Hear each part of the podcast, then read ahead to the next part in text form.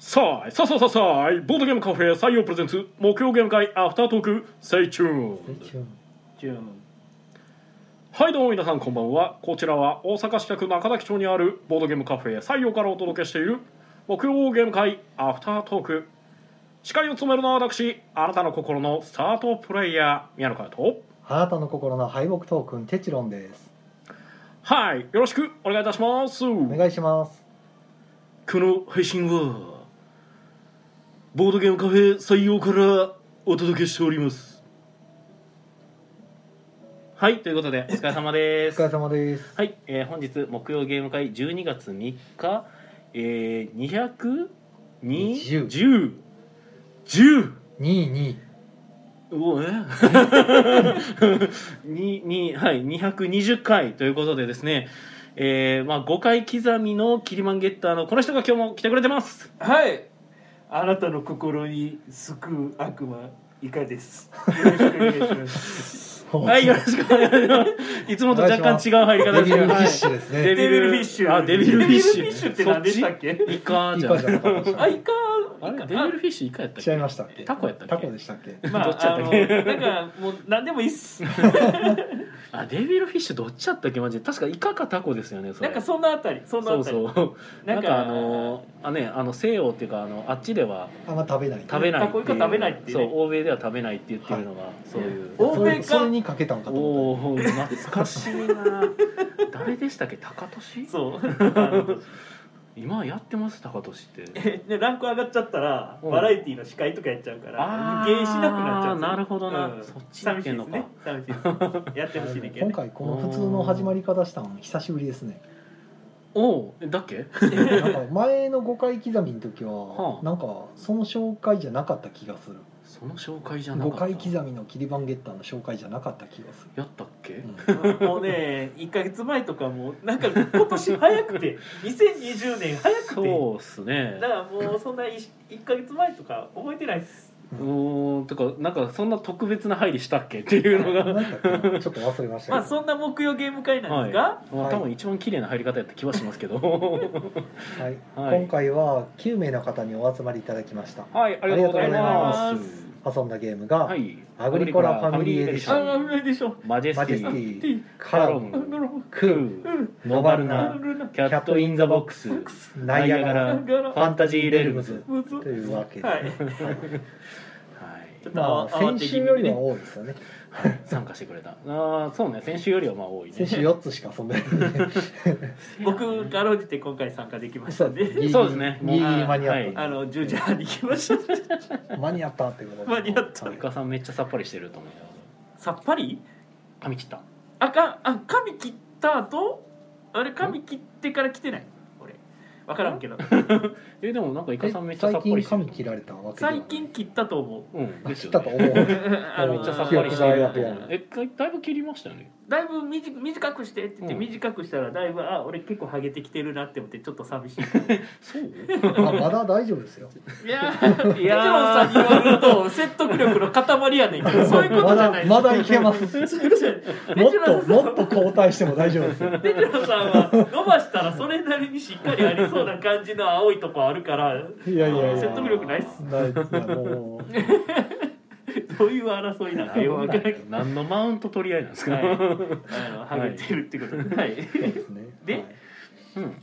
でえっ、とまあ、本日はアグリコラファミリーエディションから始まった、はいファミリーエディションって何がちゃうの？あカード。がのはい進歩カードがないです、しっぽさんがないの？ないしっぽさんあのスタンドアップがないん。や えっと大きい進歩はあります。あ大きいしっぽだはい、けない、ちっちゃい進歩がないです、あじゃあ大きいしっぽさんスタンドアップってそう。大きい進そう大きい進歩はもうスタンドアあスタンド。アップってことであの隆起してる感じ。ッ プかまどガニを切って出たりそうですね。はい。生えてくる感じです。パン焼けたりとかしかないはい。どだからやったことあるわ俺。確か。あえ小さい進歩ないってなったような気がする。だからだいぶやりやすくなってるんですよね。そうですね。ただもう全部見えちゃうものになってるのもいるんで、ああなかなかガチといえばガチでまあ、すね。アブストラクトですよねあれ完全に。そう。まあ完全情報公開なんで。完全アブストラクトです、はい、あけどの隠す要素が一切ないんで、小さい進歩って結構小さい進歩のカードよく分かってなかったらあの初めての時とか悩むやんもう全然わかんないです、うん全然分からずにあのうまくできた人がうまく勝つみたいな感覚になっちゃうんで、ファミリーエディションはそういう点でまあ負けた理由が分かるみたいなところはいいのかも まあ遊びやすくはなってますかね,、そうですね。まあ、ただあのカードそのねなんか変に分かってる人じゃなくてなんかこうワイワイ遊ぶっていう感じやったらそのカードの方が「何そのカードつなんかえずるくない?」みたいなのを言いながらワイワイ遊べるかもなとも思う。まあややこしいのは確かですよね。だからワーカープレイスをシンプルに楽しむにはこっちの方がいいよねみたいな。そうですね。ワカプレ、本当に純粋なワがカプレすごいシンプルなんで。うん全部死ぬほどシンプル。ですね1点そうわかりやすいぐらい何持っててもい1点です。全部1あーそうなんで。凄まじいなこれと思って。うん。それだけに見て分かっちゃうんですよね。そうですね。牛も豚も家も羊も全部1点なんや何もかも牛点数高いとかないんやと思って、ー 優しい。はいまあ、ただ牛の方がねあの飯としては上等なんでああそうやね飯困らんかったらグリコラ勝てるから。そうですねなんかファミリーションでも見てる限りやとなんか割と余裕ありそうあでも3人やったからなんかな、うんうん。あーなるほど。なんか1人ちょっとあのパン焼きにチャレンジして失敗しましたけど パンはちょっとねやりたくなるやりたくなる。そうちょっと難しいこれアグリコラ選んだのはなんか理由があるんですか？うん？いや重ゲーしたいって言ってる人にとりあえずアグリコラをぶつけとけばいいってあい 今までむしろぶつけてなかったのが不思議なぐらいそうですね。うん。なんか意外とぶつけてなかったんやなと思って僕も、はいはいはい。ただ僕がちょっとアグリコラファミリーエディションに関してはそこまで自信がなかったんでなるほど、うん。ちょっと上ごついてしまってインストがちょっとぐだってしまいましたけど。まあなんとか説明してやってもらいましたけど。いや分かりにくいんですよなんか。うん。なんかあの決まったラウンドにならないと立てれない大進歩とかがあるかあらあ徐々に徐々に増えてきますもんね。そうあれがね絵柄のみで理解しろって書いてあって。ど どういうことやねん。ってなって。うん乱暴にも程があるやろと思って。へ最初の大進歩いつ立てれんねんと思ったら1ラウンド目から立てれるって言ってもうそういうのちゃんと言ってって思って。このあのウベ・ローゼンベルグのあの注釈いらんからちゃんと言えやと思ってひょこっと顔を出してそう注釈入れてくる。こいつとこういう時はこうするといいよみたいなだからそのファミリーエディションから普通のアグリコラ出てくりゃいいのに、うん。アグリコラの元がねさっきやから。元っていう元がさっきって言うとおかしいけど なんかそうね。複雑なアグリコラからねそうあのですね簡略化バージョンみたいなのがね出ましたね。出たということはみたいな。まあでも正直ねあの宇部様は多分作りたいもの作ってんねやろなっていう気もするんですよ。確かに確かに。だからアグリコラ出てきた時もあもうやりたかったんやなこれがと思って だからちょっと宇部様今パズルブームから少し離れてきてそうな感じもね。ああそうなんですか。でもなんかコンスタンスに出してません？ずっと、うん。そっち系は。三部作終わったってまたまだ出してますからね。終わったんちゃうんかいと思って。かパズルはよう出してるイメージがありますね。今回のやつ違うパズル感だいぶ減ってるんじゃなかったっけ？今回何でしたっけ何今回？やったっけ？えー、っと。なんか出してません。僕基本上様あんまり触れてない人間出てないで。えー、っとハラータ？ハラータ。ああれ上様なんですか？へえじゃなかったかなあの。なんかでも黒田さんが言ってた気がするから上様な気がはしゃいするでたから多分そうやと思ってはしゃいで黒田さん好きっすもんね。ああのセンサー 上センサーあるから、ね。うん、今度させてもらう。いやー上様ね。カードゲーム作ってほしいなまた、なるほど。はい。あカードゲーム？うんえ？ああ何やったっけ？何やったっけ？うんまあ一応ボナナンザとか。パチパチパチ。あボナンザ。はいまああるいは、えー、とリミッツとか、えー、とマンママンマミー今ボナンザ作ったらなんかボナンザに大きい進歩と小さい進歩つきそうでちょっと怖い。い いやでもそれはそれで見たいですよ僕は。だからボナンザが好きなんですよ僕はやっぱ。や俺もボナンザからやっぱりね、うん。入ってきたんで。あれいいと思うんですよね。なんか秀逸引き運も程よいし交渉もなんかワイワイなんかできるし交渉がそんなにねあのーなんか変な交渉とかもしにくいしギスギスもしないし。もらったろかっていう顔ができるんですよねお前それもらったら うんなんかどうにかなっちゃうんちゃうの？も ゼロ対多数交渉できるからねあげるっていう行為ができるんで。そうそう。あげるのが得になったりすでる。あげるを断れるんで。あれ気持ちいいですね。お前それで死ねよみたいな。そのあげたいの？あげたいんやったらいらん。ど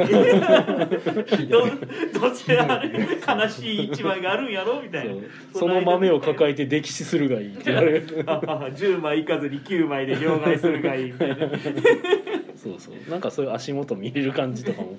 まあなんかちょっとユニークでコミカルで面白いなと思ってあボナンザねいつやっても難しい。うん難易度が慣れたからって言って変動しないような感覚があって。そうですね。なんか適度に。でもルール自体そこまでまあ手札動かすながちょっと厄介ぐらいで、うん、ルール複雑じゃないけど、うん。なんか難易度高い感じがするんだよね。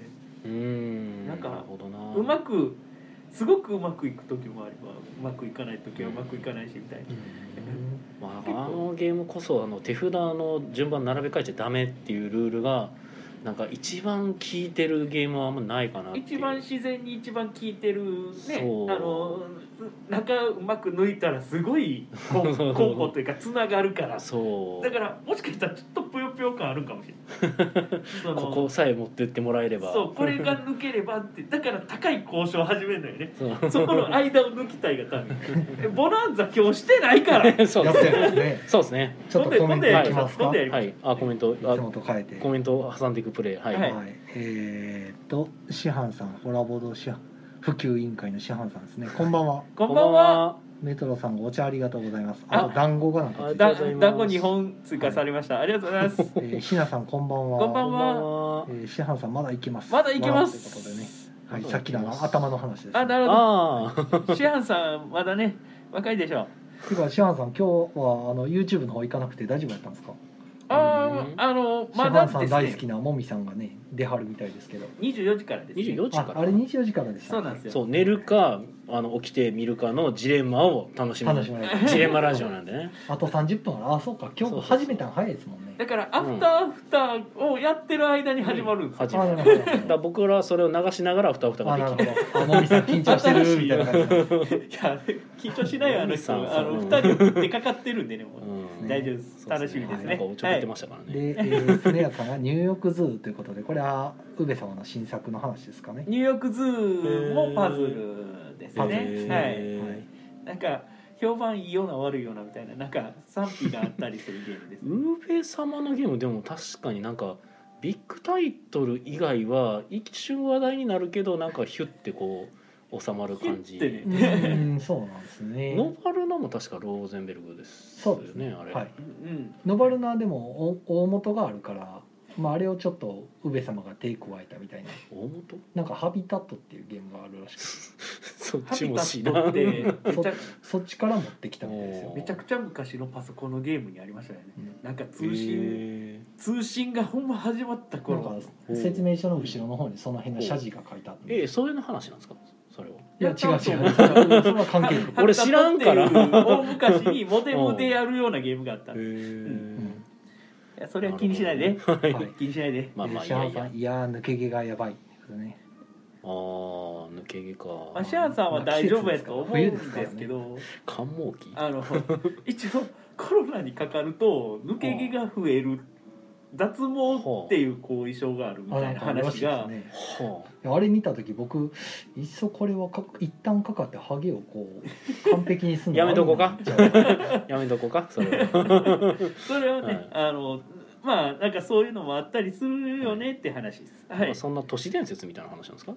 実や際に一応あのデータはあるみたいあそうなんや。えへー。その後遺症の後どういうことなんやろ？そのきそういうの調べてみたいな何ヶ月後かみたいなので調査したみたいで、えーなるほど。その時に抜け毛が25%みたいな。どうなんやろなそれは。それがうんコロナのせいなんかわかんないねんけどそれ、ストレスもありますよね。あストレスの可能性もだからあるんですよ。そうね。だからあれなんですけどなんかコロナにかかると脱毛が激しくなるからって。なんかコロナ後毛抜けてる気がするっていうことなだからかからんようにしようっていう。まあまあそうね。まあ一番はそうですそうねです。はい。で西野さんがこんばんはあこんばんは。はいこんばんは。こんばんはっていうじゃあ感じですかね。これでコメントが終わったから続き戻りますか。なんかこういう流れにしたい的なのが先週いやしたいというかコメントに触れた方がいいのかなっていうのを悩んでるっていうのを前回言ってんけどただ結局のところ10分ぐらい喋ってたからもうなんかうんどうなんやろなっていう。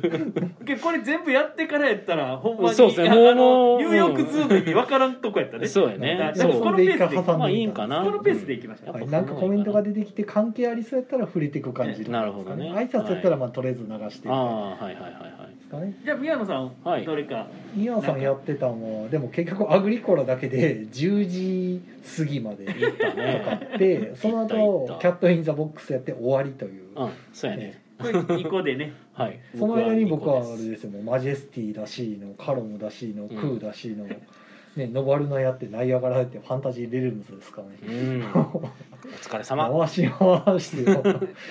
疲れ様。ああの小刻みチームと、うん。あのそうね。一撃チームのね、はい。分かれてた。まあ、長いのやります短いのやりますって最初に聞いたら短い方がいいですって言うからじゃあこっちでっていう感じそうそうそう。やってましたねまあアグリコラはでもみんな悩んでたからよかったんちゃうかな別に、うんあの一人の人の兆候が目立つみたいな感じでもなかったから、うん。まあ3人やからなおさらテンポいいでしたし、うんうん。3人が3人じっくり考えてそうそう。進めたゲームやったらんね、いいいいゲーム。うん、よかったと思いますよ別にマジェスティはなんか僕がゲーム会始める前にルールを読もうかと思ってたやつが当たってると思って。なんか目についたからあまあたまにはいいなと思って。ちょうどまだ来てない方がいていてはったんで、はいはいはい。時間調整するのにマジェスティ早いから、うんうんうん。まあちょうどいいかと思って。そうマジェスティはねもう一回やりたいゲームなんですよ僕の中で、うん。なんかもう一回やって判断したい。うん。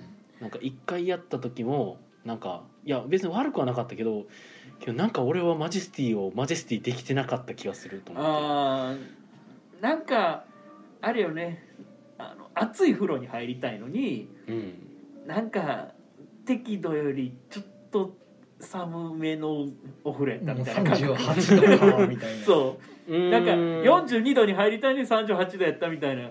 まあかもしれないですね。ただそれがちょ僕体めっちゃ冷えてたんちゃうかな説が。ああなるってほどなるほど。だから 寒く感じちゃったのはちょっと体冷えてたから。なんか僕が悪かったのでもう一回ちょっとあ入り直すべきでは。ちゃんと体洗ってから。そうそうそうそう。ちゃんとあの掛け湯してから入らなあかかったかなだからじもう少しじっくり。そうそうそうそうそう。向き合いたいってこと？ちょっと向き合いたいけどそれは僕も結構一緒なんですよ。だから僕もなんかさらっとやっただけで、うん。なるほどねぐらいで終わっちゃったんで。そうなんですよ。なんか評価するほどこのゲームに向き合ってないんですよそうだってでもこれ作者あれでしょ？あのーマーク・アンドレマークアンドレ宝石のきらめきのマークアンドあのレでしょ？あのマーク・アンドそうレいや宝石のきらめきのマークアンドレやから38度になったっちゃうなっちゃったんちゃうかなっていう可能性はあるわけです。ああいやけどね宝石のきらめきのマークアンドレですから。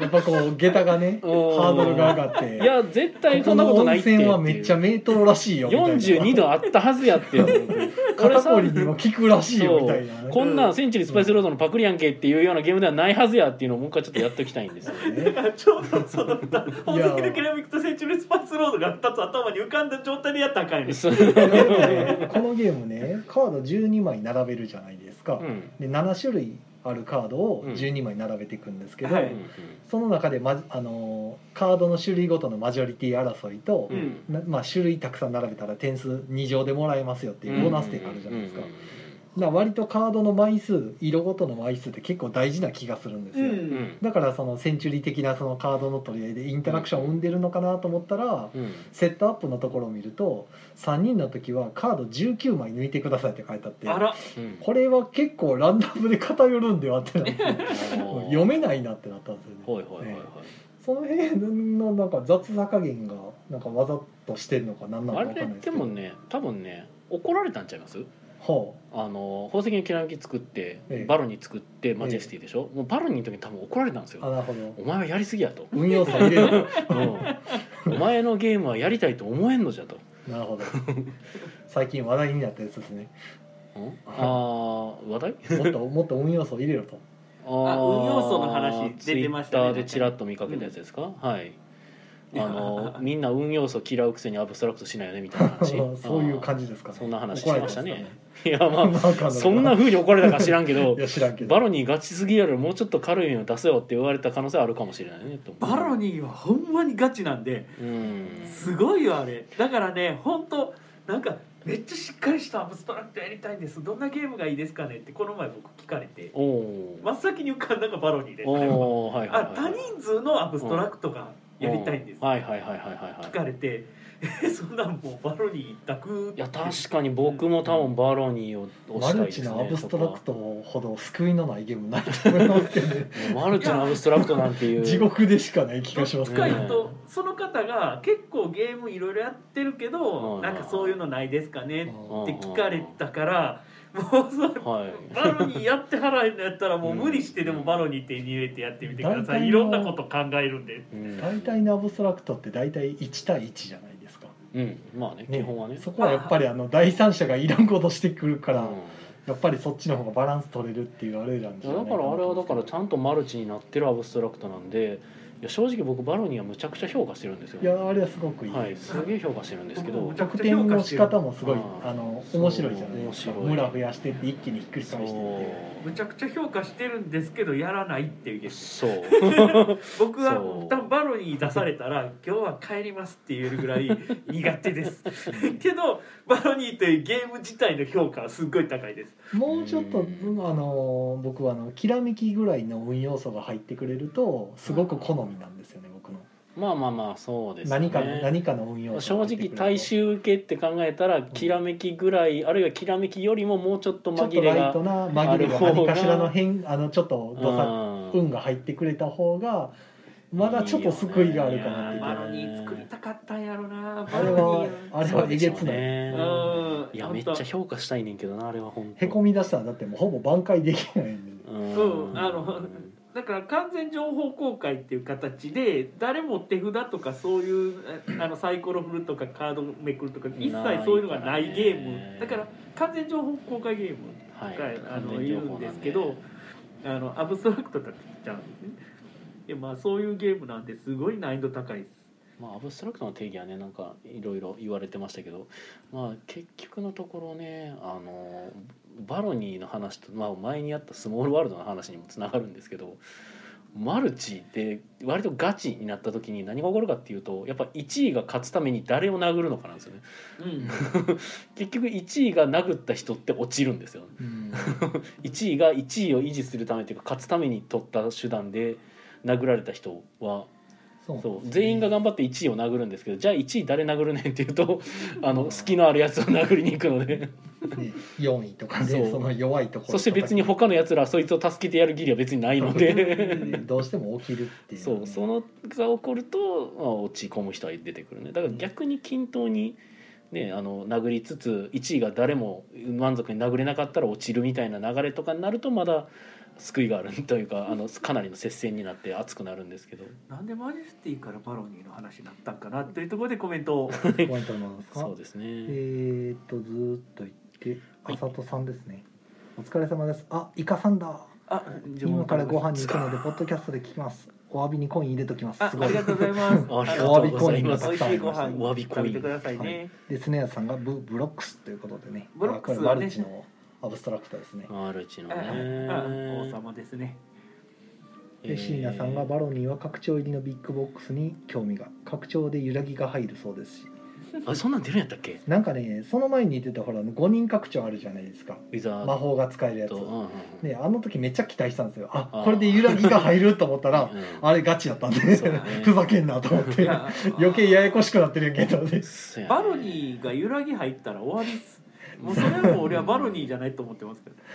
まあ。いやーどんな揺らぎの入れ方にもよるでしょうけど。せやねあのガチガチのゲームやったのがガチガチのゲームの状態でみんながスーパーサイヤ人になりますっていう状態になったので うんなるほどっていう。その揺らぎってただこけるだけなんじゃないの？揺らぎっていうことはうん。なんか例えばカードめくりがあるっていう仮定したとするとカードのめくったやつがちょっと弱いとか、ううんまくいかないってなった時点で落ちていくわけじゃないですか。まあまあ揺らぎってのはそうですからね。これアブストラクトって失敗し失敗しないようにした人間が勝つゲームやと思ってるんで。うん。あの揺らぎって失敗を促すものになっちゃうんまあじゃないかな、そこに足されると。なりかねないあだから揺らぎの入れ方によりますよね。うん。そのね。自分がチャレンジした結果うまくいく結果とうまくいかなかった結果でずブレてくんやったらまだわかるんですけど。強制的な揺らぎでそのね理不尽に自分がその ランダムのせいで下がっていくってなるとちょっと納得できないってなる。まあバロニーに関してはやっぱ出た当初やっぱこれガチすぎるよなっていう意見がまあ多かったので、うん。まあ、拡張で運要素を入れてみてなんかどうなるのかを見てみるのはありやったかもしれない見てみるだけで別に。で拡張気に入らんかったら別に拡張やらんかったらやろうし。あそうだ。からてっきり拡張は運そう。要素入ると思ってた方向性を変えてくるのかなと思ったらいやもう俺はその方向で行くでっつって アクセルベタ踏みしてきたので なかなかやなこれと思いましたけど。すげえなと思って、えーそうなんなんかなかなか動かないですよねバナナ なんかめっちゃ厳しい体育教師が竹刀じゃなくムチ持ち出したみたいなそういう変更はもう僕いいです。うん？竹刀じゃなくてムチまあビッグボックスの方の拡張がだからどんなんかによりますね、確かにえあれビッグボックスの拡張ってウィザードじゃないの？うん、とまた別でなんか入るみたいで。なんか揺らぎが入るって。あそうなんや。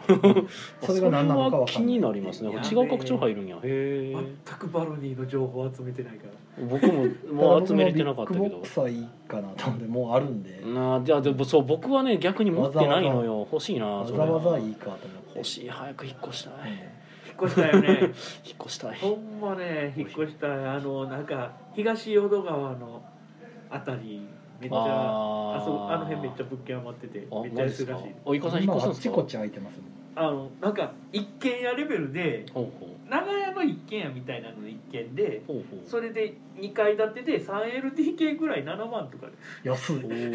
すごい。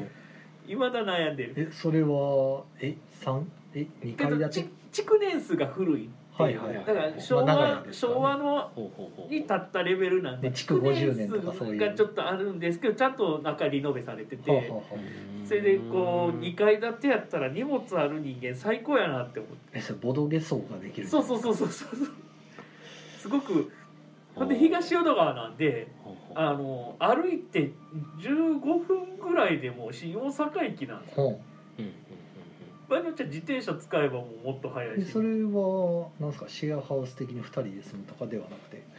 え？シェアハウスできるレベルの広さ。ね。いや聞いてると。うん新大阪やしイカさん一緒に。3万ぐ三万ずつぐらい出せば全然住めるという。2階と1階でイカさんがいいんやったら別に僕は構わないですよお まさかなただイカさんが割とそういうのを気にするタイプかなっていう印象があるので。1年ごと更新とか なるほど様子を見たいと。いやというか突然なんか俺もね死んだりするやん。あー。あーまあそれは僕にも言えることですけど、うんなんか1年ごとにどうするこのシェアハウス続けるっていう話をいちいちするようなあれを持たないといけないと思うんだけどシェアハウスってやっぱ人間ねま難しいあそうでうしてもね。そうもあるしまあ、リズムとかが合わなかったりするとちょっとしん。どかったりするかもしれないお互いリズムボロボロやのに。まあそうですね、リズムボロボロ同士は逆に合うと思うね。だから起きてても寝てても気にせえへんやん。お互い気にしないよね。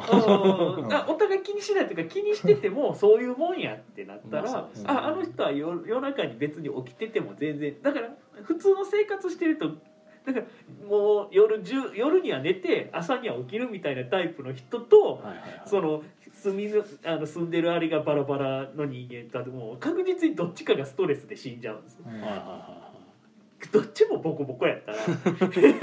もうそもそも四六時中一緒にいるとも限らないですもんね。でもお互い別に干渉もせえへんし、うん。勝手に。イカさんイカさん別に仕事に出てるしでうんまあ仕事に出ない時もあったりなほんで好きなことやってるしみたいな、全然大丈夫。うん、けどまあちょっとあの今からあのまた物件のあれ見せるんでないもあマジですか。じゃあはい。3万は割と魅力やと思いますけど。3万を見ようかな今僕4万8500円払って豚小屋に住んでますからね。ワンワンルーム。ワンルーム。あー厳しい厳しい。それに比べたら全然クソみたいな部屋住んでますけど。確かに実家も近い、えー、そうですね。たくさんありがあとうわびコインが。ありがとうございありがますとうございます。お三条おばさんじゃないですか。なんか僕この間のツイキャス聞いてましたよ意味深なはい。はい。その話する？えいやここではおかしいでしょ。今ここでする話はおかしいでしょ。いやあのオタクの定義とかその話なら。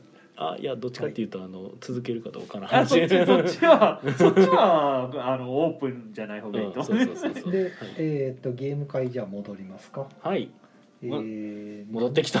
戻ってきた戻ってきたぜ、よ、えーまあマジェスティ終わって。やっぱりうん。もう今一番話題集中キャットインザボックスキャットインザボックスね。はい。どうでした、まやってはったあやってはった人は、そんなになんかまあ楽しんではったんちゃいますかね。あのまトリテそんなに慣れてはらへん感じの。あまずトリテって言っても分かってなかったうんで、ん。とりあえずマストフォローのトリテっていうのはどういうものなのかを先に説明した上で,、うんでひたすらこれを赤としてみたいなのを言ってたんですけど 分かりづれえと思いながら。これをいそのマストフォローのトリックテイキングで一番最初に出しちゃダメなゲームなんじゃないのかっていう話がね、うんそんな気もしましたただ僕逆に言うとこのメンツ絶対やったことある気がすんねんけどなと思いながら説明してましたけど。やってるやろと思って。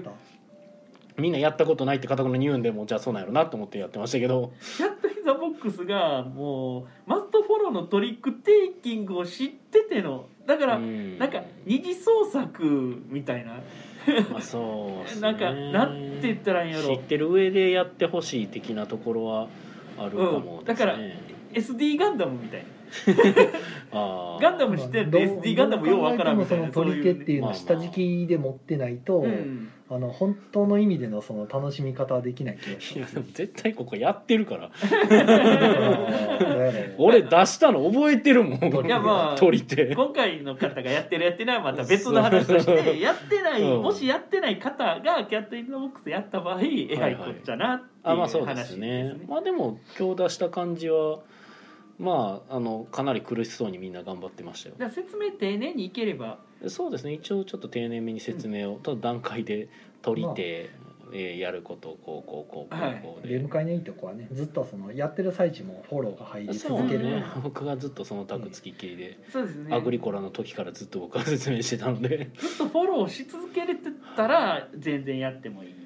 ずっとずっと説明してました。もうアグリコラもずっと説明してました。僕はでキャット・イン・ザ・ボックスからはい。普通のマストフォローのトリックテイキングに興味持ってもらうっていう。どうなんでしょうね。だから個人的に僕キャット・イン・ザ・ボックスってマストフォローのトリックテイキングっていうイメージでやってもらう感じでもないよなと思ってなんかもう別芸だよなと思ってるから、わかるわかる、うん。そのその理論もわかる。そのルールはマストフォローのトリックテイクやけどやってることはなんか陣取りとかいろいろ入ってきちゃうからもうじゃあ別にまるっきり別物として説明してみるみたいな。そう僕としては、まあ、一応システムの説明をウェーってしていくので、まあその辺の動きをする取り手っていわゆるうん。一般的には変態取り手ってまあ、変呼ばれ態取りるタイプの手ですねあの取り手なのかどうかあやふやのところでギリ取り手の体裁保ってるみたいなうん。やつが多いですよね、まあ、ただその話をしてもしゃあないのは確かなんで。ねそうそうだからまあこういう感じでこういう動きしてでこういう感じで,、ででゲームとしてはあのトリック取ればとりあえず点数になりますけど、うん。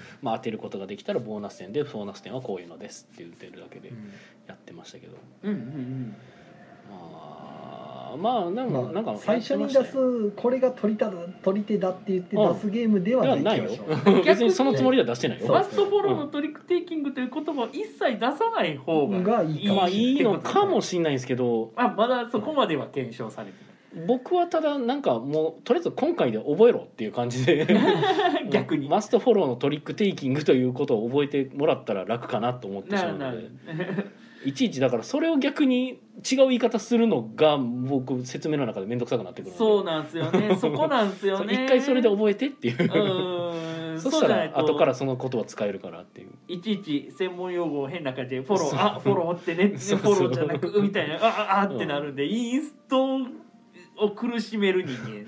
多分マストフォローとかはちゃんと説明すればみんなマストとフォローぐらい分かるから。まあ言葉的にね。そう言葉的に分かってもらえたらそうそう全然いけるんで。でうん。トリックテイキングが意味分からへんけどいやこの一連の流れがトリックって言ってそれを取るからトリックテイキングっていうゲームなんですっていうのをまあ一回毎回言ってるんですよ、まうんあそれで一応その言葉の意味をちゃんと解説しながらまあ説明してやっていく感じですね。なるほど。じゃあコメント見ましょう。はい、スネアズさんがトリックテイキングは用語を知らない人にルール説明するとき毎回どう言えば分かりやすいか悩むってことですね。僕はよくねあのうん。縛りって言いますね、最初の人が出した色で縛られますみたいな感じフォローのね意味がね。はい。はい、はい。でその縛りに従って同じ色を出してくださいねみたいなことを言うとうん。割と理解されることまあ、が多いです、縛りって言った方が確かに分かりやすいやろな。でその縛りが出せない時は何出してもいいですよみたいな、フォロ確かにーっていうとしていいとね。そのかみちゃんの人をなんかた助けるとかなんかそうそうあの救わなあのフォローミーのフォローなんでついてくなんですけど、うんだから合ってる。英語的にはそうなんですけどただうん日本人フォローって言われるとね。なんかサポートするっていうイメージうん、になっちゃそういうイメージになっちゃうんでちょっと分かりにくい。確かに。イメージそっちの方が僕はよくだからそのトリックテイキングの用語を使わずに説明する時はなんかその何色縛りみたいな言い方するとなるほどね。なんかしっくりくるんですよ赤色縛りですみたいな初めの人が出した色でっていう。はいはいはい。あそれそんなはいいですね。ことはよく使いますね。うんうん。確でえーっと椎名さんが、えー「取り手を覚えるステップってどんなゲームで遊んだりしていくといいんでしょうかね?」っていうのはこれが取り手だって言えるようなゲームとしては、まあ、スカルキングとか、あれ自然とビットも覚えられるんでそうですねあるビットありえます、ねえしかもあの最初1枚からだからめちゃくちゃ覚えやすいんですよあれ。ちょっとマーメイドとかはややこしいんでどけといて、うん どけといてって感じです中けどね。に練習があ始まするみたいな。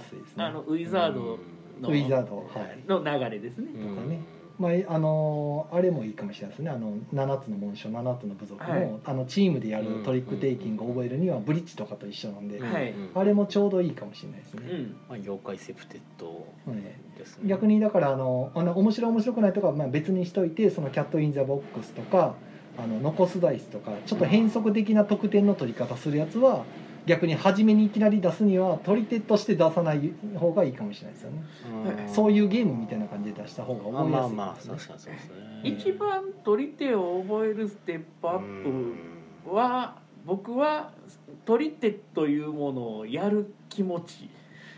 トリックテイキングというのを覚える気持ち。これが一番大事だと思ってうて。ん。取り手っていうのがまあ専門用語になるぐらいやっぱり一ジャンルなわけですよ。うんだから人狼とかねなんかいろんなあのパターンいろんなゲームがある中でトリックテイキングっていうゲームがあるんだよみたいな感じなんでだから取り手っていうものを覚えようみたいな感じで来てくれないとステップアップは無理やと思う。まあね。でもうそれこそ突き詰めるとトランプ出せやっていう話になるんでうん。取り手やるんやったらうん。そのほんまの基本でやるっていうんやったら、まあ、ただ興味を持つきっかけとして最初にやるゲームっていうのがあるにはあの越したことはないんやろうなとは思うんですよね。うん。あ怒られた。トリックテイキングやりたいっていう話ではいその入門で何かありますかって聞かれたとしたら、うんまあ、スカルキングか、まあ、僕ブードゥープリンスとかあいいねあの辺の分かりやすいやつをやあっぱーブー出しますね。ドゥープリンスか。はいはいはいはい、あのほんでい乗るか反るかもすぐ分かりやすいんで、うん。ブードゥープリンスか。確かにそこかな。僕ちょっと正直スカルキングはえ好きは好きなんですけどあのあの謎のじゃんけんがえ鬱陶しくて、うん あれ確かにややこしいんで。そう海賊じゃんけんとあのマストと切り札が違うんで、うんあの黒の黒の切り札っていうのが若干ややこしい少しややこしくなっちゃうっていうのもあったりするんで、そうそこがねちょっともう少しそれやったらまあシンプルな。ブードプリンスはシンプルですね。そうね。まあ、15がだからそこかな1に勝つっていうあそこだけちょっとややこしいですけど。まあでも確か書いてたよね一応カードの書いてはありますけどね、うん。あの説明する時に面倒くさいなって思う時があってあ15が1に勝つのこれ。ーブードプリンスプレイヤーニーズによって数字へカード減りましたっけ？へ減らんかったいや色が消えたりしたぐらいか、えーと色が減ったか上の数字は変わらんかった気がしたあけどそう15は15やったとねあるからうん、ブードゥープリンスかな？あれ国津屋でしたっけ？そうですね。ですよね。国津屋のすごいよね。トリックテイキングですあねの人よう作るねいろいろ、まあ、あの辺が取り手っていう意味では遊びやすいあのーうん。トリックをただただ取ったらいいよっていうパターンのゲームってねやっぱ少ないんで、トリうん。あのトリックを調整するマイナスを取らないとか、なんかそういうやっぱりなんかねあるんで、テクニカルな感じがやっぱ多いのは確かですね。うん。ビまあどうしてもね。うん。ビットになるとうん。少し難しくなる難しいですね。から、やっぱり調整の練習はブードゥープリンスぐらいからのがいいのかもしれないですね。あの負けるっていう負けなければならないみたいな、負けた方が有利っていうのもうん。普通のゲームでは分かりにくい要素ですね。うんうん。だからあのねそもそもねウィザードとかがやっぱ代表として言われることもありますけど、うん、ウィザードも別に悪くはないんですよね。だから段階あれも段階1枚から段階踏んでいくはずですよね確か。あとそのウィザードとなジェスターか。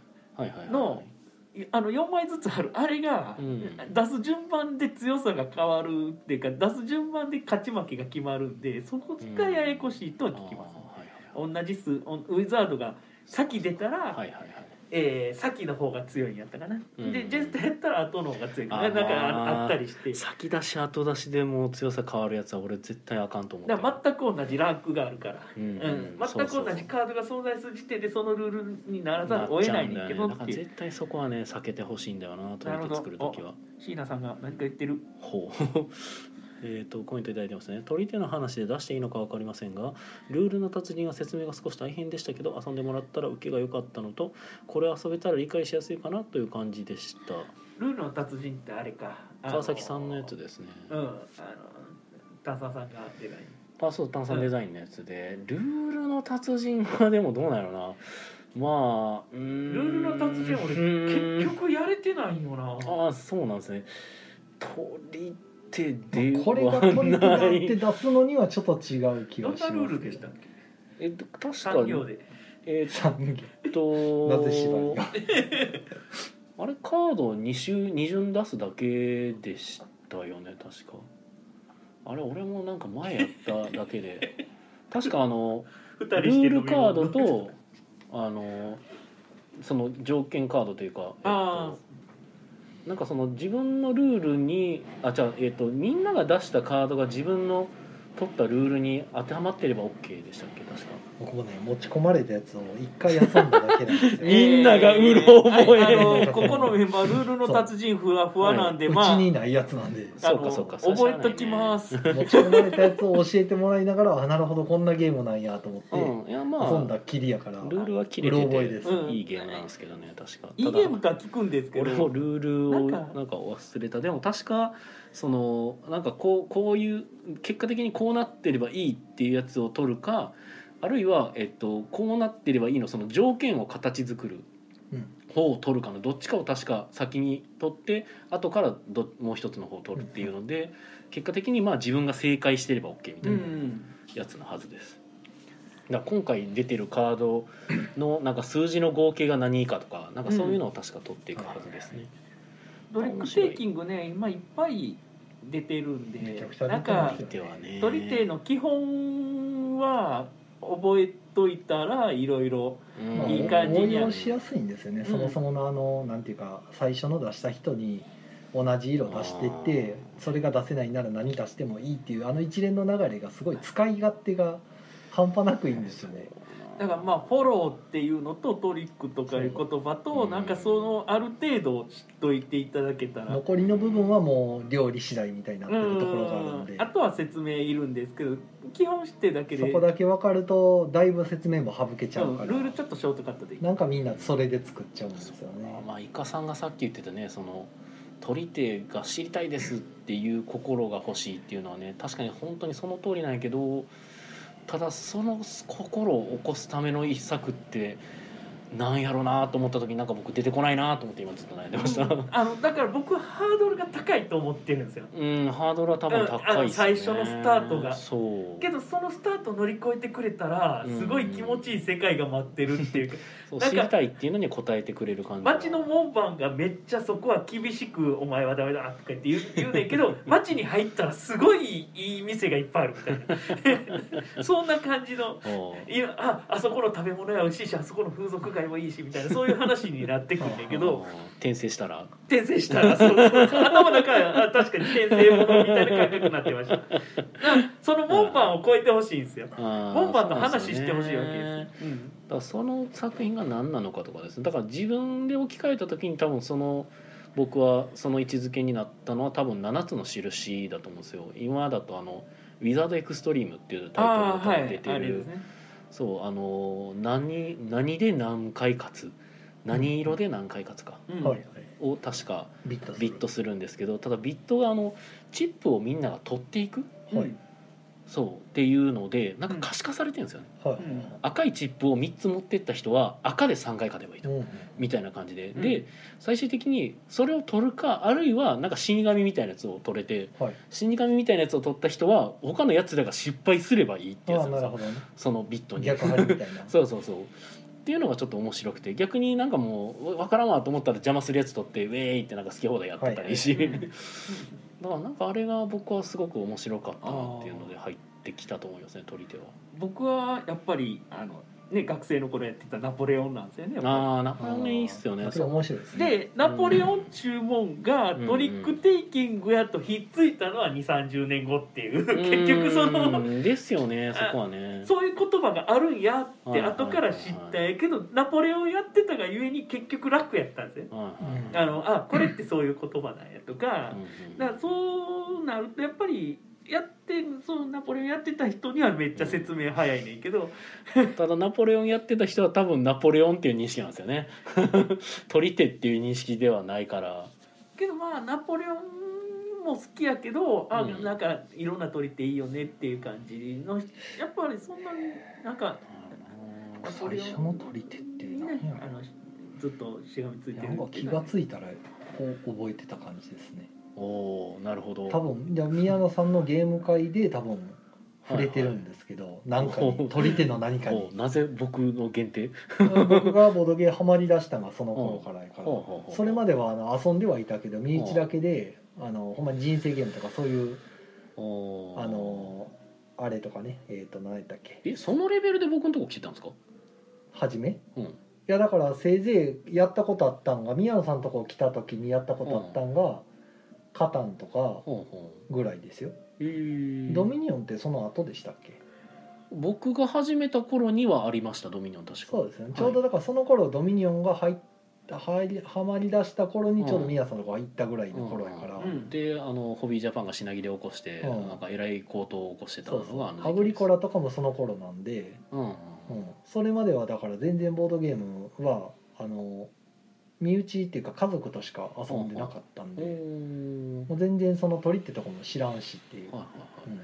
うん。まあ初期の頃はねあの TTB さんとか来て、まあ、それこそ7つの印とか立ててくれてたはずなんで、だからあとユーモアとかも行ったりして、はいろいろ遊ばしてもらってるうちになんか知らんけどどっかで覚えてましたね。鳥取手というものをですね。用語とか確か説明受けてあそうなんですねみたいなんでやってた時のゲームが何やったかは思い出せないんですけまあ、ど、オブ会来て取り手とかになると多分そこら辺かな。まあ多分、うん、僕が常地さんの取り手を持って行ってたかぐらいで。あーあーはいはいはい。トリックデザートとか。いやその一つ前はでも取り手じゃないな。あれは取り手じゃない。あれマジョリティか、うん、トリックデザートの前とかは高、級かな、うん、取り手じゃなかったから。あれ取り手じゃうん。ない、だから別のゲームですね。うんうんまあ TTB さんとかただなほ何が初めかは全然覚えてないですもんなんか。うほう。僕がドイツゲーム始めてからこれ取り手やってはっきり分かってすごい好きや好きなんがあの綱渡りっていう、うん。まあ国津屋さん何個かいろんなテーマでやってんねんけど僕が知ってるのは綱渡りってやつで、その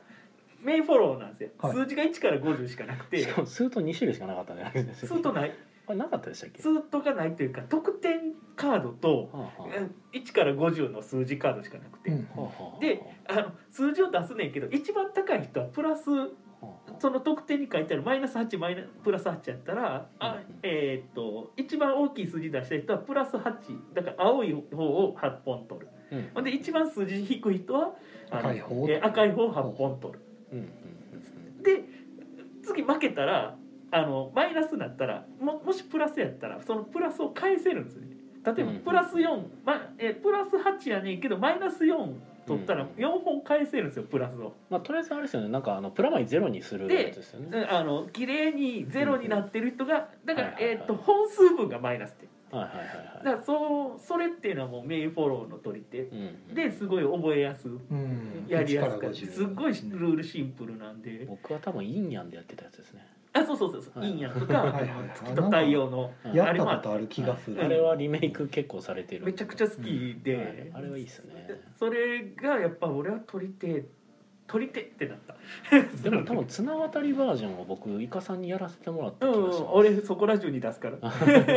僕はインヤンでしか多分やったことがなかったけど、カードゲームで好きなゲームトップ10に入る、まあ、こ要はあの来た自分の番が回ってきた時にここは勝っとこうとかここは負けとこうがそうそうそうそう。うまくこう取捨選択できるのはいいゲームですよねやっぱでり。カードは別にランダムに配られんねんけど、うん。大きめに偏ったらうまく大きい数字を負けつつうん。なんか小さい数字でもうまく負けれるようにとかなんかはいはいはい。うまくうん。あの調整できるんで調整手札の調整としてはすごい勉強になるっていう。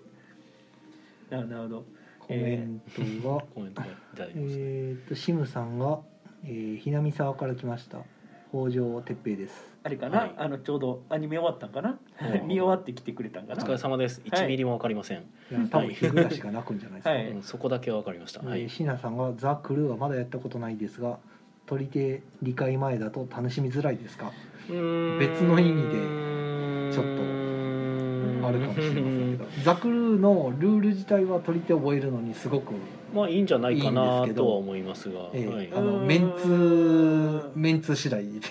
えーっと協力取り手協力型の取り手っていうのがほとんど存在してないがゆえ、うん。ザ・クルーで取り手を覚えるとあの対戦の時に苦労するかかもしれないかもしれない対戦としての戦い方は覚えれないです。そうですね、うん。取り手の面白い部分がちょっと抜けてるところがあるんでその、うん。あうん。の個人戦の面白いところですね、えだザ・クルーもキャット・イン・ザ・ボックスとかと一緒であの普通の取り手やってる人向きやと思うんですね。うん。うん。うん。ううん。んなな普通の取り手をちょっと変えてみたっていう。というかまあ取り手じゃないと思ってやっていただいても全然構わないんですよ。逆になんか取り手の入門とかいうふうに考えてやるのはなんか微妙かもしれんっていう違うゲームとしてそうそのそれ単独として遊ぶぐらいで全然よくて。で取り手知ってる人もまあできる、ただ取り手あんまり知らない人がこれが取り手かと思いながらやるのが微妙かもっていうぐらいですよだからねだから変態取り手は変、うん。あの 取り手覚えてから変態になってくださいみたいなね。そうそう。ただクルー自体ははだから、はい。取り手初心者には優しいゲームかなと。まるあのっきり覚えやすい。初心者には、うん。うん。そうですね。取り手を覚え始めの頃の人にはちょうどその理解しやすいですけどゼロからこれが取り手だって出すには勘違いされるから、うん先に何か一つ噛んだ方がいいっていう気はします。噛むか取り手という言葉を一切封印するからまあまあそう、うん。ええ。協力ゲームの面がすごい強いんで。そうね、うん。どうしても個人戦じゃないからそうですね。そこの違いがあるんで。取り手の頭作れてないとクリアできないのがどんどん出てくるんで、えなので別にそのクルーがいい悪いとかではないですよ、うん、うんうん。すごくあれいいゲームですし、クルーはいいねクルーはむちゃくちゃいいです本当。はい、でえーっとボードゲーム。えーこえーそうですね。コマさんかコマさんですね、はい。こんばんは遅くなりました。はお疲れ様です。お疲れ様です、い、シムさんが最初に触れた取り手はナポレオン。取り手という言葉はそれから20年以上後に知る。あこれイカさんと一緒じゃないですか、ほうまあイカさんと同じ道をんと同じ道を歩んでる。なるほど。多分シムさんとねそんなに実は変わらないんかな年代と思ってます。でシーナさんが、えーなるほど 協力個人戦とういうことで、ん。だからクルーはねあのうまくやってください。ちょっと別のものだと思ってもらった方が。けどめっちゃ触ってほしいです。ただまあその取り手ちょっとでも知ってたら流れ的な知ってる人にはすごい分かりやすいからおすすめはおすすめなんですけど。説明むちゃくちゃ早いですよね。え取り手をこんな感じで遊んだりするんやえっていう感じはすごくしそうますね。いうのではすごくいいゲームです。うん。うん。で、えー続けて、えーはい。取り手の入門は4人でするマインス系がいいと思う。あマインズ系がわからんな。マインズ系つまりブラックレディハーツともいう。ああともうトランプですね。だかあらハーツね。完全に、うん。だからもうほんまにそのザ取り手やるんやったらもうトランプやっとけっていう話になるんで。まあやっとけとまであれですけど、まあトランプっていうのもまたえね一つですよっていう。うん。トランプとは面白いよ。はい。でシムさんが、えー年齢は多分一緒。プラマイ2以内と思われる。だそうです。なるほど、うん。年齢が近いということですね、うん、近いような気はする。さあ、ね。はい。ゲーム会の話こんなとこですかね。そうですね、だいぶ長いことまあ、はい、僕、あの途中でコメントに行きつつやってるとやっぱり脱線しながらこうん。その話を深掘りしちゃいますね。うそうですうね、ん、あ僕はファンタジーレールム久々やって120点でした。はい。はい。5人レルムズはちょっと難しいですね。120点で何やったんですか？え、えーなんか2位か3位か、えー、とりあえず真ん中あたりやっはいはいはい。た。あの手札にいきなり火炎が4枚来て、火炎のパターンやろう、火炎いっぱい持ってたら強いやろってことは火炎いっぱい持っててもそんな強ないねんな。バラバラなんよね。あれ系はやっぱ精霊欲しくなりますね精霊持っててんけど精霊結局カード1枚つき15点しか入らへんからあのでっかいホームラン打てないんですよ。おーそうなるとなんか変容の書とか持っ平洋の書と魔術師ともう一個なんか持ってたら100点っていうキャラがいてそいつとかを発動させない限変り容の書小老魔術師。あの200点を200 点が見えてこないんだけど鐘楼出てきませんでした。あれでもあの M でしたっけ？あの基礎点最高値確か火炎でしたよねあれ。40点？基礎点最高のやつってあじゃあ俺それだけなかった。多分なかったの。僕逆にああれをコピーすることが多いんですよ。あの基礎点コピーするやついるじゃないですか。うんあるある。あれで M コピーして、うん。ただ M 確かペナルティーが結構きつめに入ってるから、うん。火炎で揃えるとペナルティー食らわないんですけど。バジリスクレベルですね。そうそうそうそう。なんか揃えればバジリスクも35点あるからね。うん。確かねあの基礎点マックスが確か M やったはずそんな感じで。はい。ゲーム会はこんなところです。かね。はい。もう55分です。ほんまやで。今日はいかお話あるんですか？えーっとお話があるとするとあのえーボードゲームフリーマーケットああそうがああボードゲーフリマはい。12月19日にほあるはず。少し不安な情勢な状況になってきたんで、はいはい。まああの急遽の中止等はそうあるかもしれないですけど現在ほぼやるだろうと、うんあのちょっとネタ内がさわさわしてたんまあですけど、自粛要請期間がでも15日までっていう話で、うん。なで別にその今のところイベント関係やめろっていう話までは出てないんですよね、だから自粛のあれがうまくいってたら19日の頃にはイベントできるだろうと思っております。うん。でえーっとですねその、えーフリーマーケットうちはあの、えーマーケット、えー中古の販売とねあのそのブースだけ出してまして午前が私有イベント。はい。午後がフリーマーケットと形になってるんですけど僕はあのフリーマーケットの方だけ出してますうち、うんえーっとなんていうかな20番のブースでいますんで。なるほど。B の方かな。イカラジブース。ええ。宮野さんは？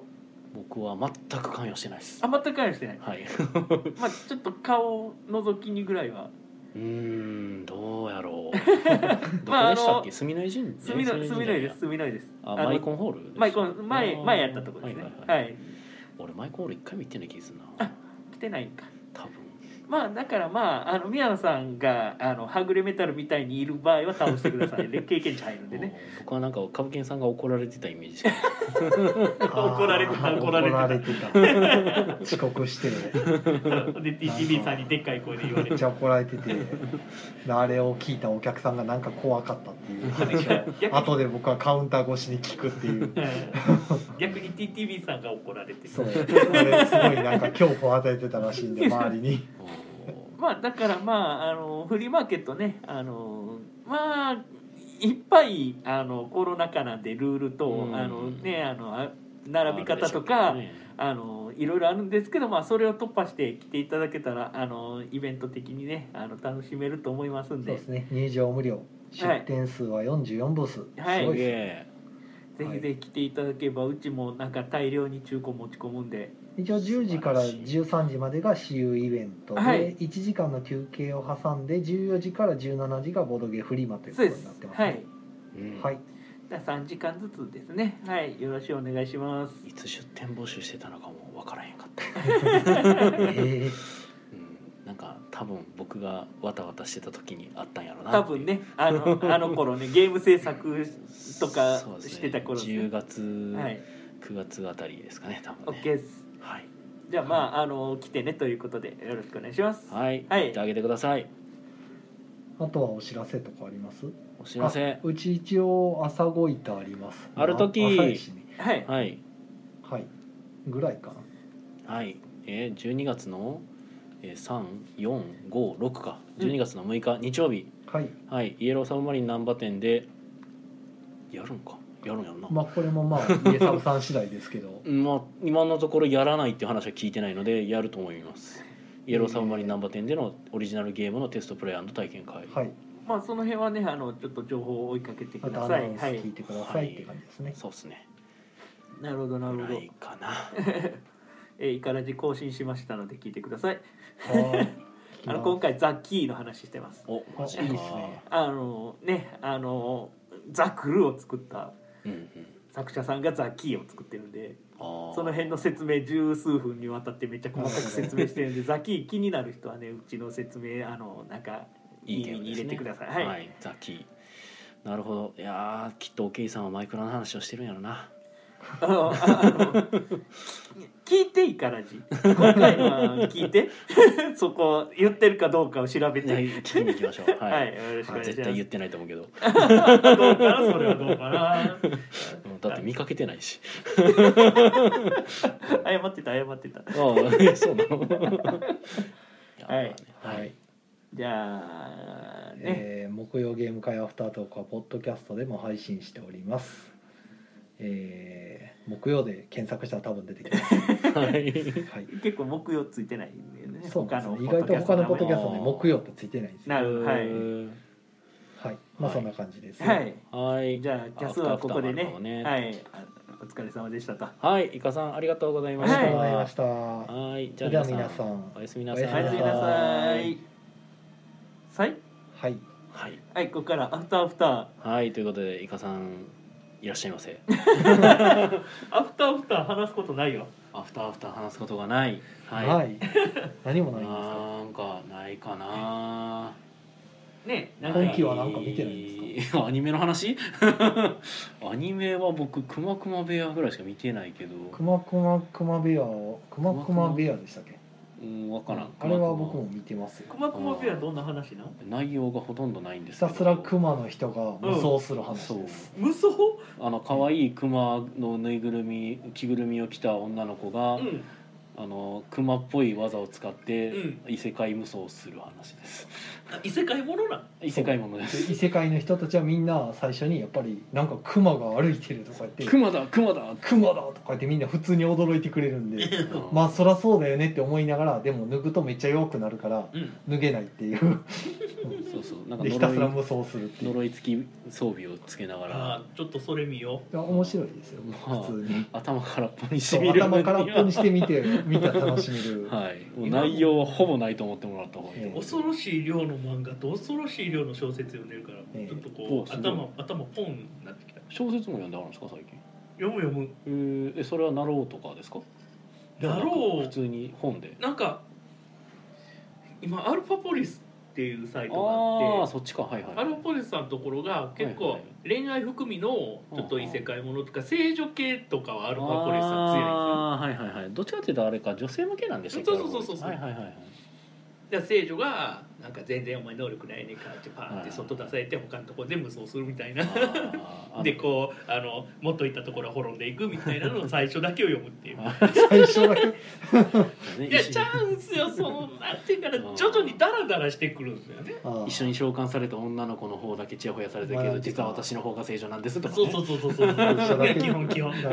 最初の勢いのプロットが終わってしまうとあとネタが尽きたかのようにそう。ダラダラしてしまう最初の勢いまあね。だからそっから先読ます能力っていうのが今後必要な世界なんですよ。企画力だけで終わってしまっただから結局多分書きたいなこのこのお話書きたいなって思うはずなんですね多分ね。そのうん。異世界召喚聖女系を書きたいって思ったらまず異世界召喚聖女系のテンプレをとりあえずやりたいだけやったら多分終わっちゃうんですよ。ああそこまで先を考えてない、うん。そう。だからもう最初の設定思いついた時点で書いちゃうんやと。そう。そうそうそうでまあまあ言ってみればその人気が出てしまったら続けなあかんからみたいな、うん、続けなあかんのな。でもなんか正直もう何も決めずに考えたから今からいいきなりじゃあ設定とかいろいろ盛り始めてうん盛り始めんねんけどそうするとなんかだあのーダラダラし始めて、ね。どんどんランキング落ちていくわけですよ。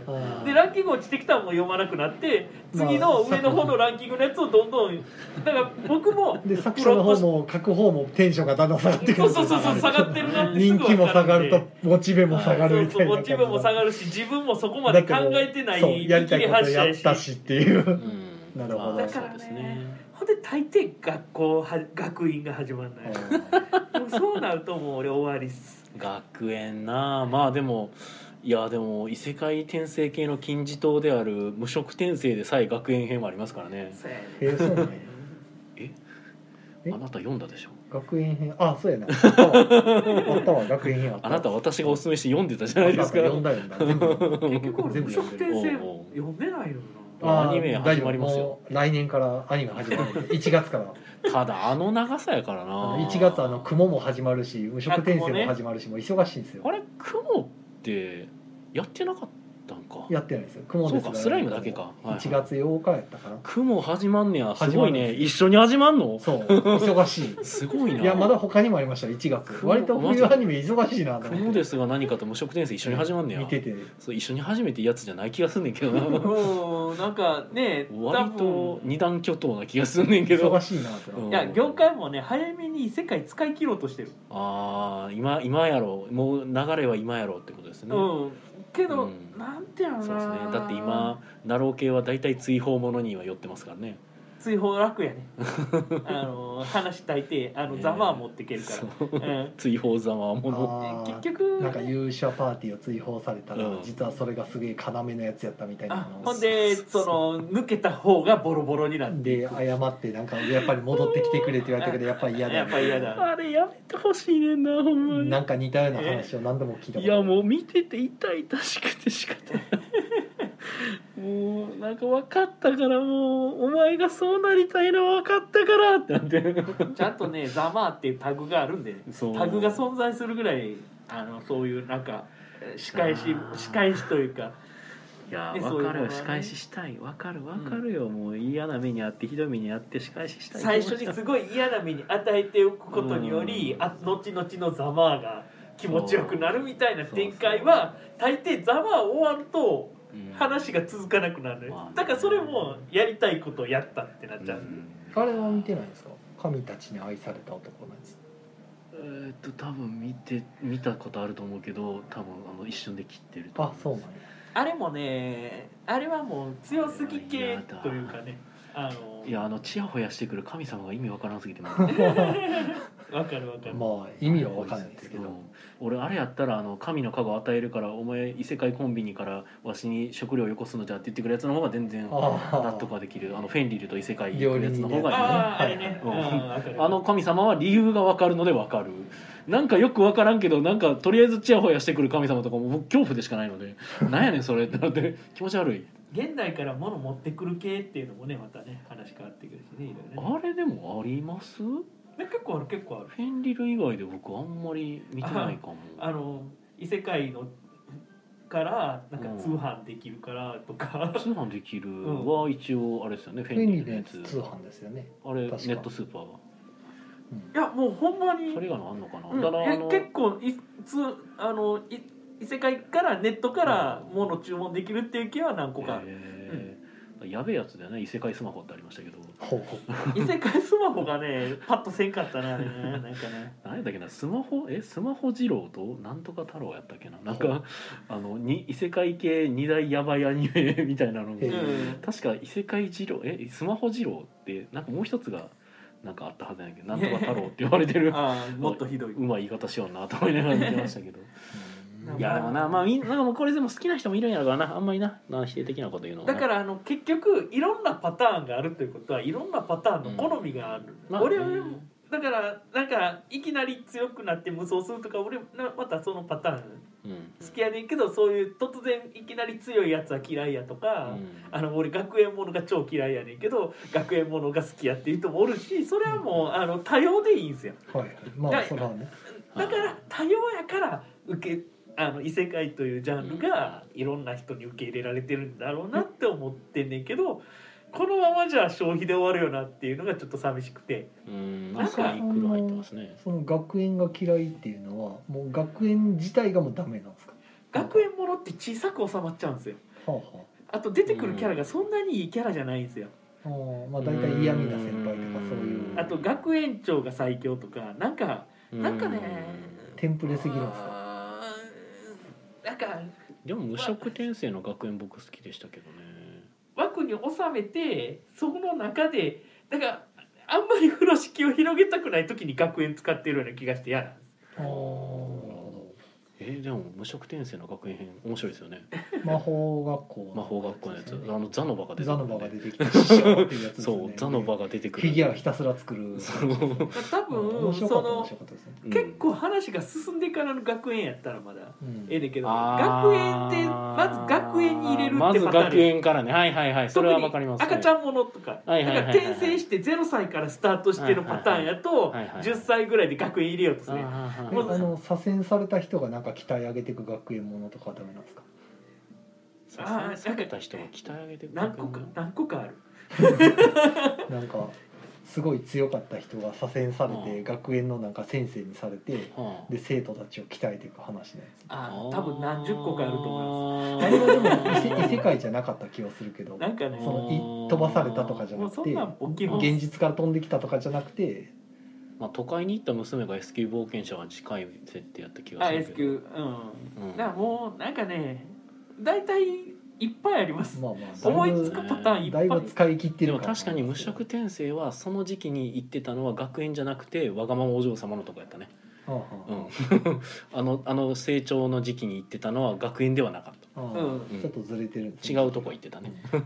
あとあのヒロイン第一ヒロイン一番最初に出てきたヒロインをうん。ないがしろにするやつは好きじゃないです。ああなるほど。ん無職転生はどうやろな。あいやあれ最後多彩性やから大丈夫じゃないですか、まあうーそう。んまあうん一人そうな。んか一人目だからハーレムものでも俺は一人目を結構それなりの地位に置いてほしいタイプで、あでもそれなりの地位にはいるね。あいけます。無職転生。いけます。無い職けます。だからはいなんで無職転生基本の？話いけます。いけます。いけます。よ。怖いよ。無職転生めっちゃ押してくるでも無職転生を避けてるということは俺「ドラゴンボール」読んでないみたいなもんやと思ってる。確かに。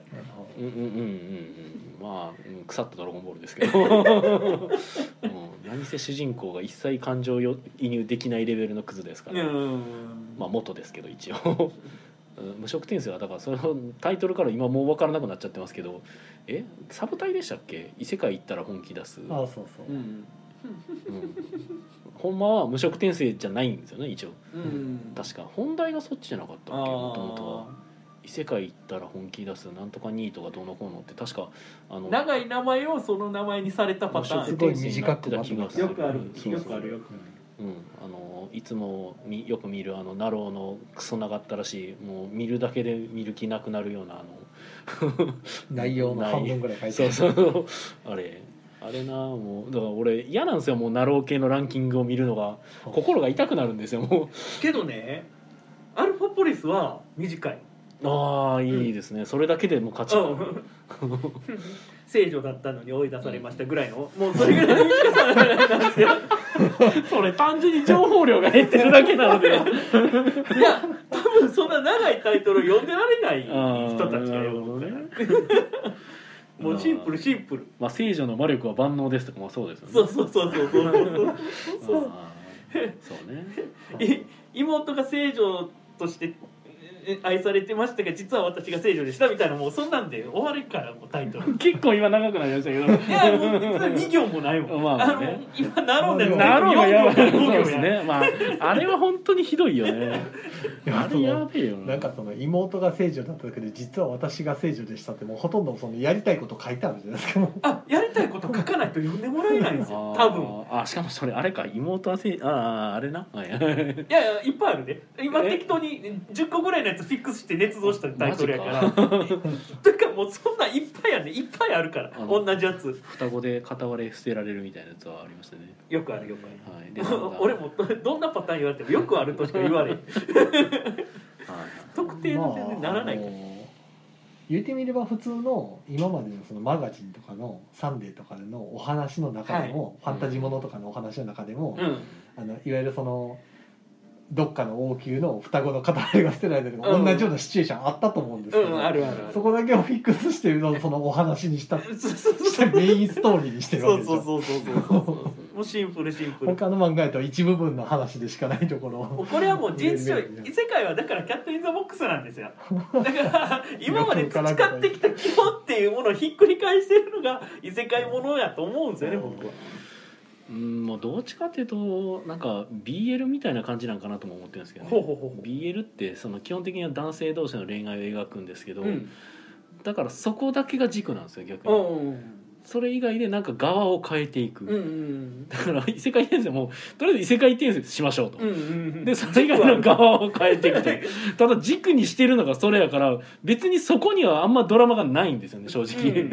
ってなるとどうしても他で肉付けが必要になってくるからそこで他の肉付けがちょっと十分になってないと結構しんどくなってくるっていう感じで。で軸が好きなんじゃなく軸に対する肉付けが好きな場合うん。異世界転生が好きなのかってなる。いや俺異世界転生の中でもなんか神に愛されたりとかそういうのが好きなんだとかあるやん。ーはいはいはいはい。別に学園もなどうでもよくてとかなってくるからやっぱりそれは一でっかい一ジャンルなだけなんですよ。学園はねマジでまあ確かにねあの安易なテこ入れのやり方として非常に多いので、うん確かに分からなくはないんですけどどういう話これ？なんかだんだん分かんなくなってきた。そうですね。まあ昨今の異世界ものの確かなんか今期何見てますね話だった気がするんだけど。だって異世界の話するから、はい、ベアからの異世界もの派生ですあのね。僕今本当に異世界ものの話しかできなくなっちゃっあて。てーまあじゃあくまくま部屋おすすめですよ。すげえなんか偏ってんのよ。俺今年映画も見てないしアニメも見てないしもう極端な話テレビも見てないのよ。ほテレビもねって異世界ものの漫画をひたすら iPad と iPhone でもひたすら見て それでこう終わるっていう。あとたまにラジオ聞く程度っていう。異世界ラジオ。異世界ラジオは聞いて 結局「オールナイトニッポン」とか聞いてるだけみたいな。だから俺すごいちょっと2020年人生偏ってて。あーちょっとそれは確かに偏りが。ボードゲームもあんまやれてないっていう。ああやったらもうボードゲームもいっそのこと異世界ギルドマスターズやってきます？ああい。や だから異世界でも俺好みがあるから。ああなるほど。モフモフ系も好きよ。あ獣道とか。獣道は獣道はちょっとちゃうよな。なんか 違うんや。もっとモフモフになびいてほしいわ。モフモフなびき系ビーストテイバー系とか。はなんかあなびかれてましたよ獣道のなび方ちゃう？そうじゃないんだ。そうじゃないんだよ。おちょっとあの奥さんとか揺らいでたし獣道出されたらモフモフの話全くできなくなる。こういうやつで。あだからこういうのこういうの。そうそうそうそうそう。モフモフあーライフンあそんなジャンルがあるんや。こうあモフモフあのー大体モフモフがつくんですよね。どっかに。ほんで半分フェンリルですああなるほどね。半分以上フェンリルが必ず出てきます。なじゃあ僕にとってあのフェンリルとの異世界そうだから、ですね。はいはい。モフモフ系はフェンリル系って言ってなるほど。もそんなに変わらないわかりました。なるほどね。なんでなんでしょうねあれ。えあただ犬可愛い。だからまああとなんでその強いやつっていう必ずなんかすごいやつじゃないですか。その仲間が。そらだって問題解決してくれてるわからですよ。だから 結局本人強くするか周りを強くするかだけなんですよ。うんいやなんかだからあのジャンプじゃないけどこういうの絶対その努力とか入ってこないじゃないですか。はい。なんていうか。だって嫌いやもん、友情努力勝利みたいなのがうん。努力たるいもん、ねだから大体誰かがめっちゃ強いみたいな。異世界ものは水戸黄門やって言われてるっていうのは俺はすごい納得いってんねんけど水戸黄門鍛えるとこから始まります？いやーいきなり強いですもんね。いきなり強いでしょ？最強ですからね。いきなり強い人をみんな求めてるんですよ。なるほど。大岡越前も暴れん坊将軍も、ねあの必殺仕事人もみんな強いでしょ。もともとプレがね。助さん格さん修行編とかないですあか悪党側がなめくしてうん。急になんか敵敵がなんかのされたところに実は強かったって言われてそう。はあみたいな。だから時代劇を異世界でやってるだけやとも思ってる。まあ。舞台がそんなに変わんないじゃないのか。あーそうか。正体隠したりもようして言われてるみればそんな感じはします。けど江戸時代はやっぱり少年が成り上がるみたいなのとかちょっと魔法とかああいうのがないから江戸時代劇はちょっと幅が狭かったけど異世界をする異世界に変換することにめちゃくちゃ幅広くむちゃくちゃできると、まあ、ただ時代劇で取り扱われる主人公って大体偉人が多いからあまあそれは強いわなっていう、はい。あれがあの全員その、まあ偉人は強いわなっていうのは若干おかしいけど、まあ、だけど強い強い偉人を持ってくるじゃないですか。強い。偉人をねまあ。召喚するじゃないですか、うん。まあね。大体そのやっぱそうしないとあの取り上げてもみんな知らん人取り上げても誰ってなるから。芥川龍之介召喚したりしてたしな。ある ある程度強い人坂本龍馬とかをこう召喚しないとああのバックボーンをみんな知ってるから。頭の中徐それ々にでその強いみたいになるんで まあ FGO はそうやよね、うん。うん。俺はもう本当に芥川龍之介が転生するやつがめっちゃ面白かったけど。で結局異世界にすることにより全くなんか存在しないものを祭り上げれるようにファンタジーって自由なとこあるから。まあまあまあそういう点でも選ばれたんかファンタジーなのは題材としてはファンタジー使いやすいんですよね。あの歴史検証しなくていいんで。そうそうそうそう。思わせなあかんねんけどな、まあ、まあ、まあ、むちゃくちゃが通っちゃうから、まあうん。そういう世界ですって言われたらもうしょうがないっていうせやな。話でねまあ通るというか通すというか通してあげるというかまあ複雑な話はあるんですけど。お前らテンプレ RPG 的なやつでいいやろ？これがこういうのが好きなんやろ？えいえいってやってたらまあそれなりに満足してもらえるから。みんな喜んで、ね。まあけどうん。江戸時代みんな知ってるやん知ってるっていうか。知ってるって言ってもそこまででもけどそこまでじゃないけどなんとなくは知ってるじゃもうない下手したらだって今の現代こう江戸時代の生活風習よりもファンタジーの生活風習の方がしてかも中世とかの詳しいかもしれない一応ちょっと昭和の話させて。まあみんな時代劇好きで時代劇江戸時代のあの設定す知ってるからいろんなものを載せれたわけですよ。えはあはあはあ今は異世界みんな大体知ってるから異世えそう界にいろんなものあ出せると。うだよなと思います、見見てたらすげえ楽そっちの方が楽なんやろなっていう。あの作る側も勉強しないんですよねその江戸時代を、で見る側も楽なんですよ。うん、それは、まあね。そうだなんとなくは分かってるからまあ共通認識でね。うん。そう共通認識って大事やな逆にだからあのすごい大人向けのうんそのビッグコミックうん。系とかだと時代劇ものの漫画がいまだに載ってたりあとかったり、うん。あタイムスリップしても時代時代劇の時代にタイムスリップするしあと会社ものがよくあるのは会社っていうものがその共通認識やからっていう。そうですね、うん。読んでる層の、まあ、うん。下敷きに合わせて世界設定作ってやった方がやっぱ受けがいい。島工作とかね。まあね。異世界転生島工作とか。何でしたっけ？同人誌であるとえーと。いやーあれは公式であったはずですけど。あそうなの？騎士団長島工作。最近公式でなんかそのね本来のキャラクターをスピンオフ的なのがなぜか異世界飛ばすっていう。ああそれはあれですね。バキでやってましたね。バキとかでも。なんだっけな。うん。誰かが転生してましたけど。ええ 私は私一向に構わないの人が。転生してたね。うん。そでいか島工作は普通にあれ確か騎士団長島工作とか言って異世界の騎士団長になってたはずですけど。だから異世界ものがとうとうなんかうねあの、うん。普通の商業のところに侵食していってるっていう。最近そそうですね。のだから昔からやってる大きな有名漫画とかが、はまあ、北斗の拳とかでもそうですけどなんかいちご味とかうん。割とこうなんていうかあの本来のイメージを崩してなんか違う作品として使われるみたいなのが昔なんかその辺なかったじゃないですかそういう使い方しないっていうかブランドイメージじゃもうないパロディーとしてやるって言ってもほとんどなかった正直滑ってる感も結構強めでうん受けてなかったか最近はなんかすぐパロっちゃう SD ガンダムはねもうあれ SD ガンダムけなしてる人あんま見えひんっていうかそれぐらいパロディがしっかりしてたんですよね。けなすような人が見てないイメージもありますけどね。いやなあの時代何もかも見る人たちばっかりやったから、うん。そんななんか植えてましたからね、うん、SD ガンダムは逆に称賛されてたぐらい、うん。僕プラモよく持ってましたよ、うん。ガンダム知らんのに SD ガンダム持ってましたからね。ゲームも良さ出てましたし、うん。全然俺ガンダム自体は全然知らなかった。だからむしろ SD ガンダムがガンダムやと思ってました。ああああああ、うん。そういうのもあるかもしれない、うん、だからプラモデルでね。うん。だからあの武者ガンダムとか買ってなんかかなんか等身高いやつは何なんやろこれと思ってましたからね。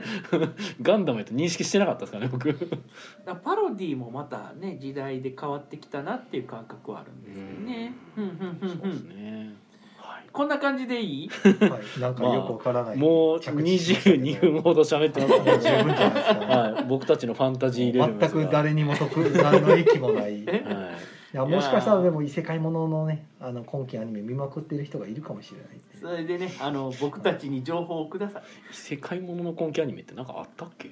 え？いやだからさっき言ったその神たちに愛されたやつとか、あそれ今期やってるんや。えへええ、くまくまも今期まあやってくまくまそうですけど、えだからアニメ側も作りやすそう。異世界も。うんまあただ一時期なんかちょっとファンタジーかける人が少ななってるみたいなの言ってましたけどね。えへあーけど色気強いやつ出てこんねなかなかね。あのあれから。レビュアーズぐらいから。レビュアーズぐらいかなってだって異世界に色気は結構切っても切れない感じあるやん。色気。うんまあまあだからヒヒロインですよね。うんうんもう登場する女性キャラもうみんな何らかうん何らかのフェチ獣道はねあちゃうかったし獣道の話を二度とするな。そそれ出されたら俺終わるからだから会話が止まんねん。獣道出せると好きやけん。やね、あれはあのあれや変態異世界やそうですね。そうですね。あれ変態取り手的なポジションですよね。もういいです。終わり。はい。はい。はい、じゃあ皆さん、えー異世界でまた会いましょう。会いましょう。はい。おやすみなさい